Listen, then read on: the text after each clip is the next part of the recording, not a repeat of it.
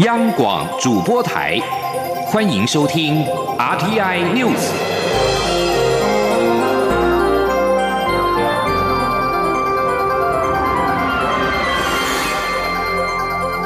听众朋友您好，欢迎收听这节央广主播台提供给您的 RTI News，我是张顺祥。中共宣布在台湾海峡南北端展开军事演习。前总统马英九表示，这是两岸关系不佳所导致。对此，行政院长苏贞昌表示，美国卫生部长阿扎尔访问台湾，肯定台湾的防疫成果。中国见不得好，还穷兵黩武。奇怪的是，台湾内部还有人唱和中国，一定会被国人唾弃。王威婷的报道。中共宣布在台湾海峡南北两端进行军演，有媒体报道指出，这是一九九六年台海危机以来，共军少见直接宣布对台军事演习。台海危机是否再现，引发讨论。前总统马英九也表示，这是因为两岸关系不好所导致。行政院长苏贞昌十四号在台南受访时表示，看到中国违背香港五十年不变的承诺，大动作逮捕香港争取民主的人士，就知道台湾维护主权多么不容易。他说，美国卫生部长阿扎尔访问台湾，肯定台湾防疫成果，且台美将在防疫方面互助合作。苏贞昌表示，中国见不得台湾好，还穷兵黩武。更奇怪的是，内部有人唱和中国，一定会被国人唾弃。苏贞昌说：“我们两国之间要好好的来进行防疫工作的彼此学习，以及新的疫苗研发。”能够互助合作，这都是好事。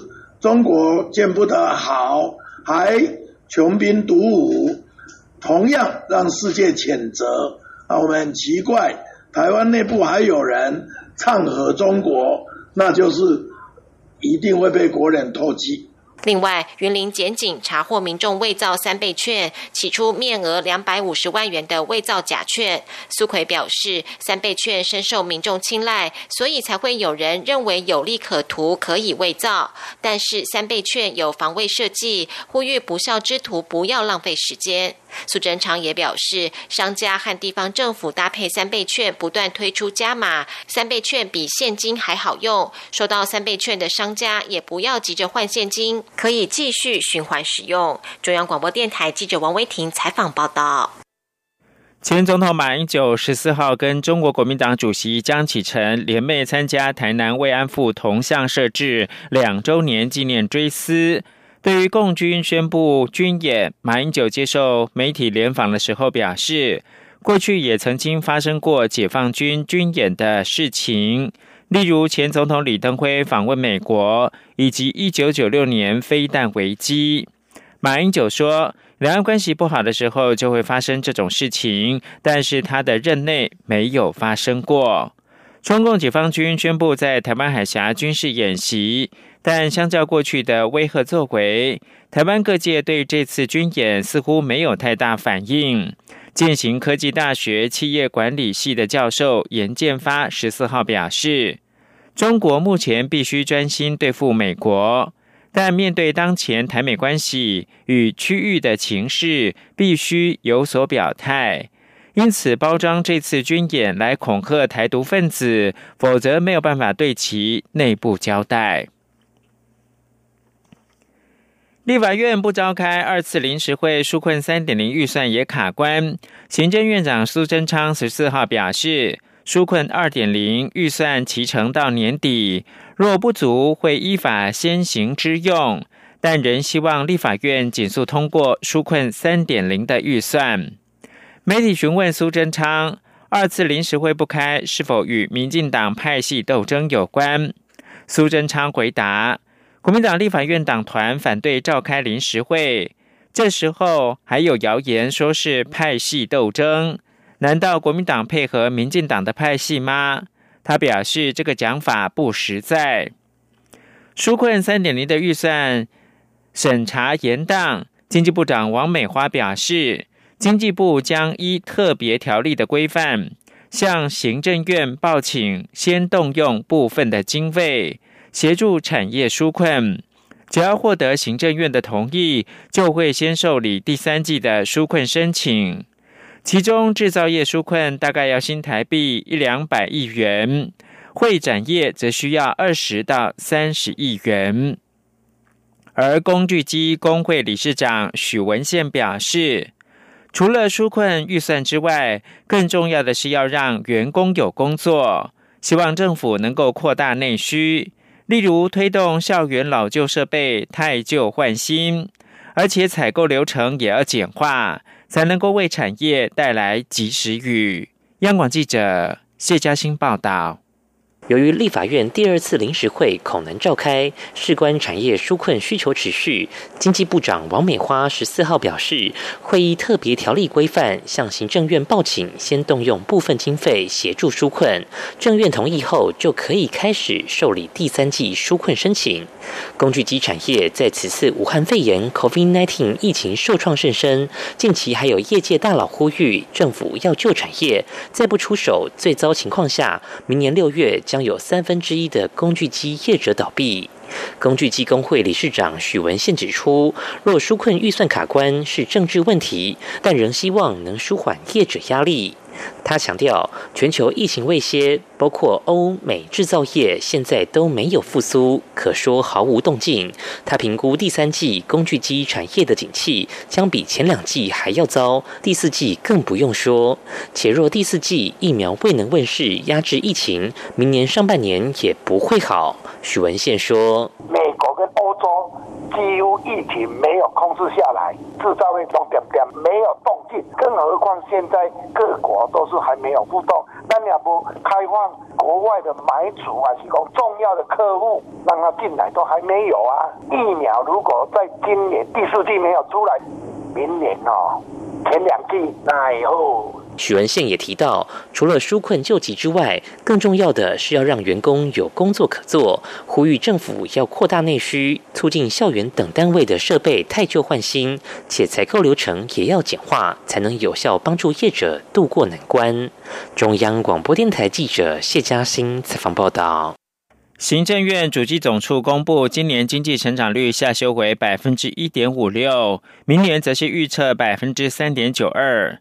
主机长分析，今年下修主因是边境管制之下，国人不能够出国，外国人也不能够来台湾，让民间消费大幅的减少。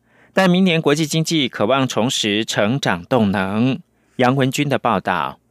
主计总处十四号公布最新经济成长率预测，今年第一季修正为百分之二点二，第二季为负百分之零点五八，第三、第四季的预测分别为百分之二点零一及百分之二点五六，所以全年下修为百分之一点五六，就上次的预测数百分之一点六七，下修零点一一个百分点。明年则预测为百分之三点九二。主席总处分析，边境管制对经济的冲击比想象中大。除了国人不能出国，外国人也不能来台。尽管国人改为在国内消费，但仍然难以弥补损失。预估今年民间消费将年减百分之一点四四，是金融海啸来最大跌幅。主席长朱泽明说。国外的旅客不能进来的时候啊，到对我们的经济成长率啊，我会跟各位报告，是影响了两个百分点。也就是说，如果没有这个疫情的话，国外旅客可以进来的话，我们的经济成长率啊，这这这个应该比现行的经济成长率啊，可以高接近两个百分点。朱泽明也说，现在经济情势有渐入佳境的感觉。随着全球经济逐渐恢复成长，外需力道将明显回升，加上美中角力及疫情加速供应链重组、厂商在台扩增产能等效应，以及明年在今年低基期的状况下，预估出口年增百分之六点六六，民间消费成长百分之三点五五，将带动全年经济成长。不过，主席总处也说，疫情能否有效控制，各国封锁措施的放宽时程、原物料价格等，都是预测中的不确定因素。中央广播电台记者杨文君台北采访报道。为了鼓励台商返台投资，财政部针对回流台商资金提供租税优惠，并且立专法。在去年的八月十五号实行，十四号是首年优惠税率申请的最后一天。财政部长苏建荣表示，优惠税率汇回金额预估第一年超过新台币两千一百亿元，比原先的低标一千三百三十三亿要来得高。他呼吁台商如果有将资金汇回的规划，要及早的布局，产生的效益也会比较好。记者陈立信宏报道。鼓励台商返台投资，财政部针对回流台商资金提供租税优惠并立专法，境外资金汇回管理运用及课税条例在行政院核定后，已于去年八月十五号施行。根据专法的规定，有关个人及营利事业在条例施行之日起两年内，分别汇回境外资金及转投资事业获配的投资收益于外汇专户，且依照规定运用，汇回的资金可以享特别税率第一年百分之八及第二年百。分之十的课税，如果于规定期限完成实质投资，可向国税局申请退税，汇回资金税率降至百分之四和百分之五。财政部长苏建荣十四号和媒体座谈，他表示，资金汇回专法实施满一年到十三号的统计，总共申请汇回两千零七十六亿。如果加上最后一天截止日，首年优惠税率汇回必定可以超过两千一百亿，比原先低标一千。三三百三十三亿要来得高，他也表示，申请汇回的企业多为大型的企业，且集中于 ICT 和资通讯产业。苏建荣说：“确实，整个受到美中贸易战跟这个所谓的疫情的影响，那么他们的产业链啊，也正在呃逐渐的转移啊，这个迹象可以看得出来，特别是我们从七月到八月这中间啊。”那么资金汇回的那个每天啊，大概是二十亿、三十亿左右啊，所以这个是有点大啊。那从明天开始就是用比较高的税率啊，就是百分之十。那实质投资的话，就会降为五趴。台长也表示，今年三月至五月受疫情影响，台商资金汇回增加不明显。五月过后汇回速度增加。苏建荣也表示，目前外贸的国际经济环境正在改变，且是以往未曾见过。希望台商回到台湾并投资台湾，以台湾为基地走向世界。而现在也是非常重要的时间点。中央广播电台记者陈林信宏报道。国际新闻。美国媒体报道，美中高层原定十五号就第一阶段贸易协议的进展状况举行对话，但是现在已经延期举行。媒体引述知情人士报道，美国贸易代表莱特海泽和财政部长梅努钦原定将跟中国国务院的副总理刘鹤举行视讯会议。法新社报道，美中第一阶段贸易协议要求官员每半年进行一次审查。但两国政府都没有证实这一次的会谈。美中官员五月初的时候曾就这项协议通过电话。美中今年第一一月的时候签署第一阶段的贸易协议，象征双方长达数月贸易战暂时的休兵。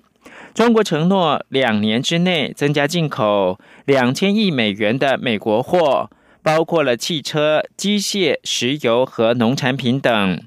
不过，这个是在二零一九冠状病毒疾病 （COVID-19） 大流行之前的事。现在，中国采购美国货的进度已经落后。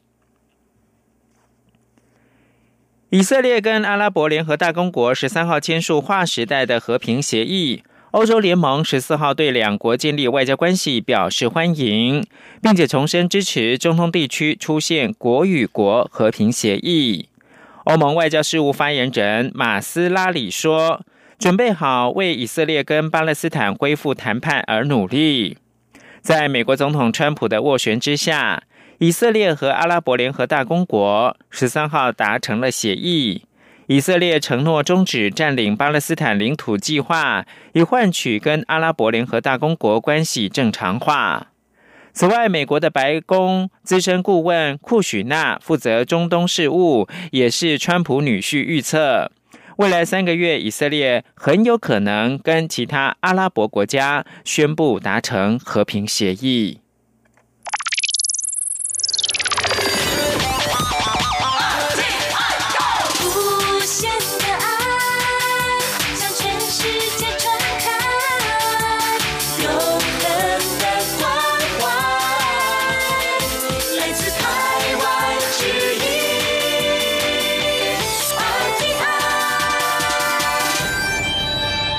现在是台湾时间清晨的六点四十五分，我是张顺祥，继续关注的是选举新闻。首先关注的是国际间，白俄罗斯近日总统大选结果遭到指控是舞弊，示威者遭暴力镇压。欧洲联盟十四号晚上举行了外长会议，认为选举结果不实，决议要启动制裁程序。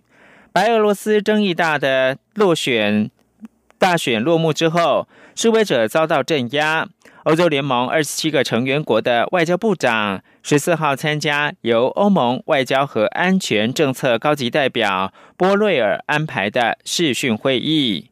会后，波瑞尔在推特上面表示，欧盟不接受白俄罗斯选举的结果，将展开对那些实施暴力和造假者制裁工作。随后，欧盟执委会的主席范德赖恩也发文表示。欧洲必须积极的促进其价值观。外长们一致同意进行制裁。根据欧盟会后发布新闻稿，外长会议结论认为这项选举结果是不实的，因此不接受白俄罗斯中央选举委员会提出的选举结果。焦点回到台湾，高雄市长补选今天投票。为方便民众及时掌握计票的情形，中选会将透过高雄市选举委员会建制的选情资讯查询的网站，及时查询这次补选开票的统计资讯。高雄市选委会也将在 YouTube 频道及时直播最新的计票结果。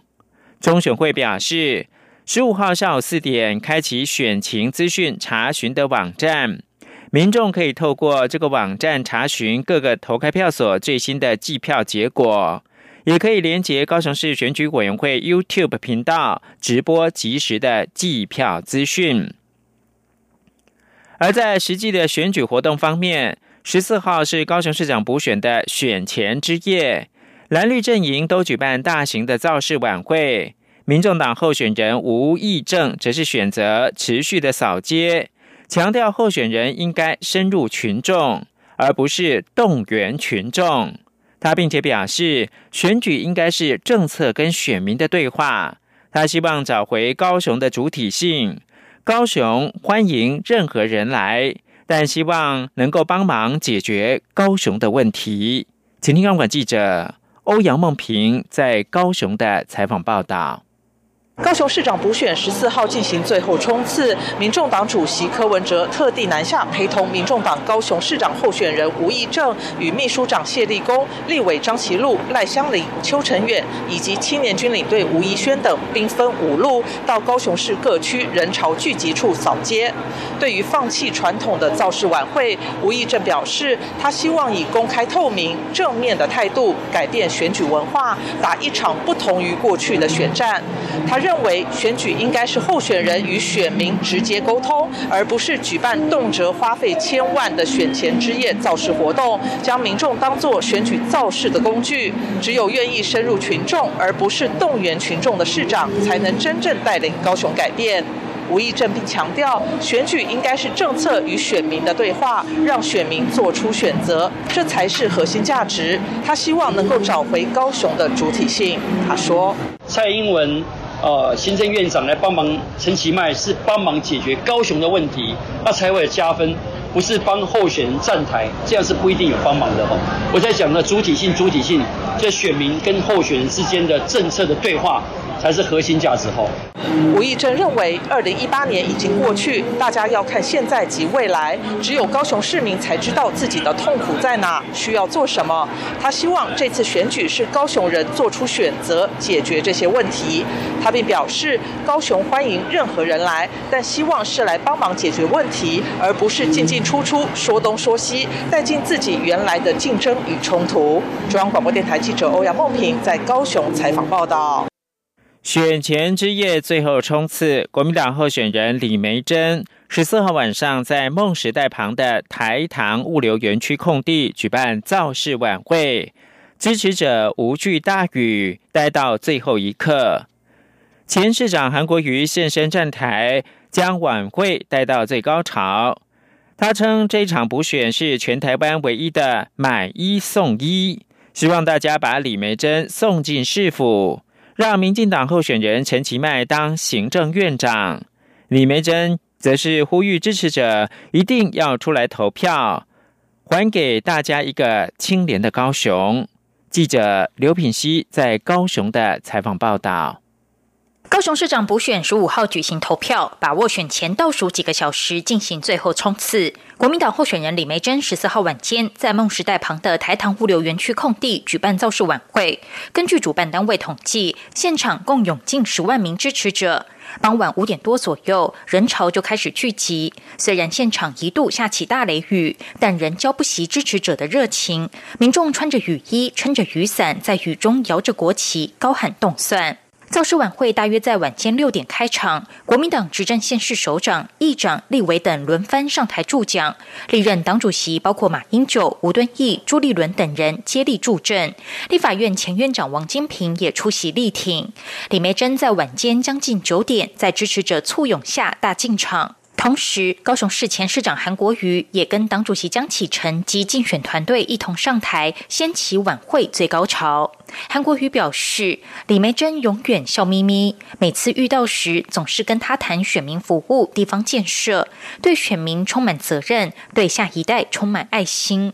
他强调，民进党不是高雄人的爸爸，没有必要一定要投民进党。过去一年半的市府证明没有贪污，认真做事。希望大家给李梅珍、给高雄一个机会。全台湾也只有这场高雄市长补选买一送一。两年前。新北市市长选举，苏贞昌落选，高升行政院院长。我们陈其迈高雄市市长落选，高升行政院副院长。台中市长林佳龙落选，高升交通部长。明天我们买一送一，我们市长投三号李梅珍，让行政院长给陈其迈做好不好？好。李梅珍发表谈话时，现场下起大雨。李梅珍在雨水伴着泪水下，感谢支持者对他不离不弃，让他有走下去的勇气。他批评民进党是政客，用小确幸欺骗市民，而他要给高雄一个未来，拜托大家一定要出来投票。江启臣说：“风雨生信心，国民党不会被打倒。如果民众不想让贪腐的团队旧势力回到高雄，那么明天不管风雨多大，都一定要出来投票，赢回高雄的尊严。”央广记者刘品熙在高雄的采访报道。高雄市长选前之夜，蔡英文总统十四号再度为民进党的候选人陈其迈站台催票。总统表示，高雄人对于选错人会误事的体会最深。在罢韩成功之后，还有一关要过，就是要用选票翻开民主的新页，让陈其迈证明罢韩的结果是正确的。陈其迈则强调自己已经准备好了，要让高雄大步迈进，成为一座伟大的城市。欧阳梦平报道。民进党高雄市长候选人陈其迈十四号晚上在凤山举办选前之夜造势晚会，主持人一度宣布现场挤进超过十万人，包括蔡英文总统、副总统赖清德及行政院长苏贞昌都特地为陈其迈站台。蔡英文总统压轴演说，他表示全球情势剧烈变动。台湾守住疫情，坚守民主自由，终于被世界看到。但在台湾被世界看到的同时，对岸的文攻武赫从未停止过。这几天，对岸企图以军事演习恫吓台湾，影响台湾人的选择。但是对岸越打压，台湾人就越坚定。十五号一定要投给会坚守台湾的陈其迈。总统并指出，行政院长苏贞昌常说选对人会做事，但过去两年的结果是选错人会误事。高雄人对这句话体会最深。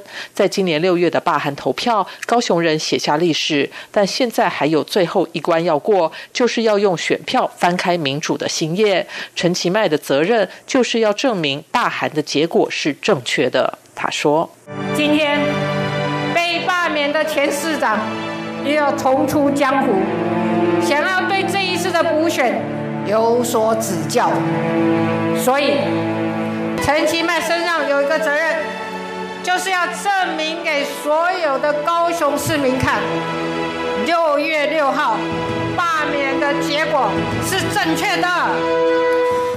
总统再次强调，在三位候选人中，只有陈其迈做好准备，是大联盟等级的候选人。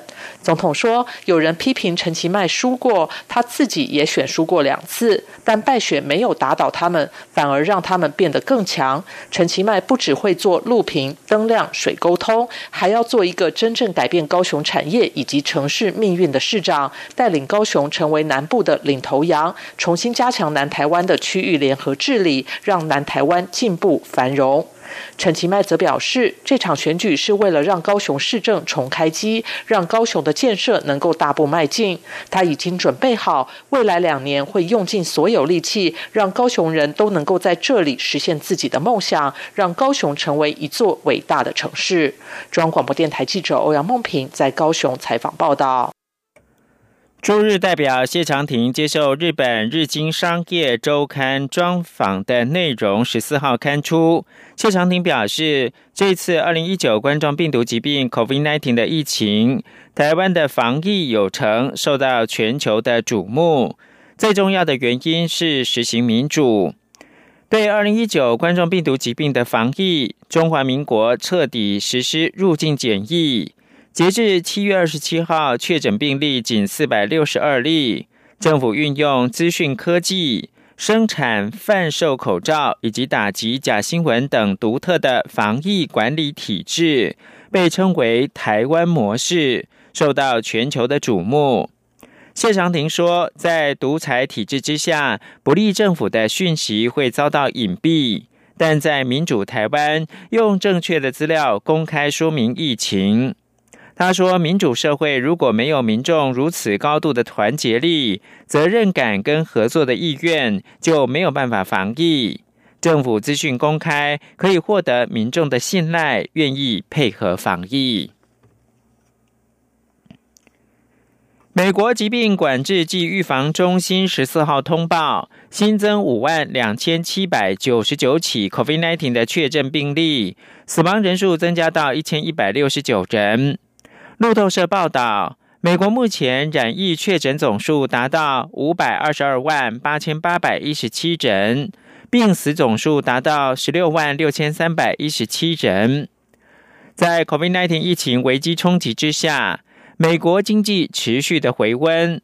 十四号公布的经济数据显示，美国的零售和制造业成长，但是因为新的经济纾困方案陷于政治僵局。导致成长速度缓慢，而且持续复苏前景蒙上了阴影。法新社报道，美国政府公布七月零售的销售月增百分之一点二，受到汽车销售下滑影响，成长幅度较经济学家预测温和。此外，美国联邦准备理事会 Fed 表示，七月工业生产成长百分之三点零，连续三个月攀升。但增长速度较六月放缓。白宫拒绝民主党国会议员提议的新刺激方案，双方互批，谁该为陷入僵局负责？经济学家则是警告，国会三月底通过的大规模纾困案，近期对支撑经济有所帮助，但即将到期的计划，假如没有被取代，情势可能改观。西班牙当局十四号表示，将关闭舞厅跟禁止民众在没有社交距离的情况之下在街上抽烟。西班牙十三号通报，过去二十四小时新增将近三千人确诊。为了跟加剧的疫情搏斗，西班牙的卫生部长伊拉宣布了一系列将在全国范围之内实施的防疫新措施。以上新闻由张顺祥编辑播报。